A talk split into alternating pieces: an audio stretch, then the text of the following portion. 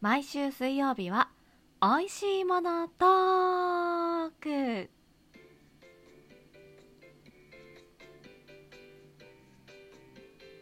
こんにちはアロマイコです、えー毎日の月から金曜日までの収録を、えーこの日は何曜日は何をお話しするというね、えー収録の定食化をしてみました。本日水曜日は美味しいものトークということでね美味しいものの話は本当にねいいですよね。罪がない。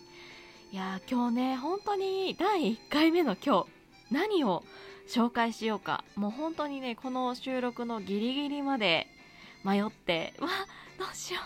あれも紹介したい。これも紹介したいっていう感じでね、えーこれまでにないぐらいのワクワク感がありました。でね悩みに悩んだ結果あそうだ、えーまだね今月1月でもしかしたらお正月のお餅がまだ残っていてどうやって食べようかなとかねもう食べ飽きちゃったよっていう方がねいらっしゃるかもしれないと思ってこうねおすすめの食べ方のこれにしようと思いました。今日ご紹介する美味しいものは？チーズイサベ餅甘辛い醤油で味付けしたお餅ととろけるチーズと海苔の風味はやばいです。やみつきになります。あの体重爆増注意報が出ますね。はい。これねもともとは私の推しのね方がいらっしゃって推しの方からおすすめされた食べ方なんですけど試しにね作ってみたらあまりにも美味しいのでいやこれはいつかしょあの皆さんにねご紹介したいなと思っててちょうどね今お餅消費難民の皆様いらっしゃるんじゃないかなと思って、えーご紹介することにしました。第1回の美味しいものトークはお餅レシピです、えー材料はですねお餅。これは丸いお餅でも角のお餅でもどちらでもいいです。これね多分地域柄が出ますよね。結構関西は丸餅が多いかな。皆さんがお住まいの地域はどうですか？えーそれからとろけるチーズ。これあのシュレッドタイプでもいいし、えースライスチーズタイプでもどちらでも構いません。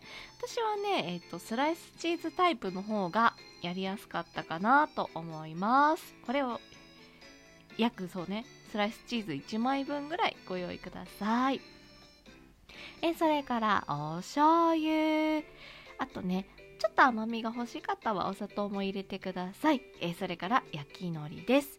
え味付け海苔でも OK です。もうね、作り方は簡単です。フライパンで餅を焼いて、えーそのね、お醤油、お砂糖を入れる方はお砂糖を入れたお醤油を絡めていただいて、えそこにね、えお餅の上にねとろけるチーズをのせてとろけたところで海苔を巻くだけっていうね。超簡単。ちなみにあの焼く時にバターで焼くとカロリーと美味しさが比例して爆上がりです。これねフライパンじゃなくてもあのアルミホイル引いてオーブンとかトースターで焼いていただくのもありかなと思います。作り方。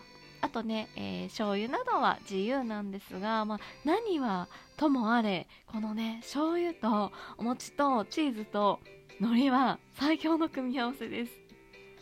これやるとね餅の在庫がすぐなくなると思うのであの残ったお餅でお困りの方またお餅を買ってみたけどどうしようっていう方ね。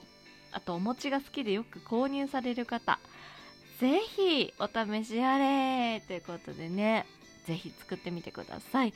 え食べてみた感想などもねお伺いしたいですね。はい。お餅ねあのー白い悪魔とも呼ばれていてあのーね人の命を奪う食べ物ナンバーワンですので本当に食べる際はよく噛んでね小さく切って噛んでお召し上がりください。あのー、安全にお召し上がりいただければもうすっごく幸福なね口の中に福が訪れる幸福ね。幸福な味です。ぜひ試していただきたいです。というわけで、えー、今日水曜日は美味しいものトークでした。ではまた明日の収録でお会いしましょう。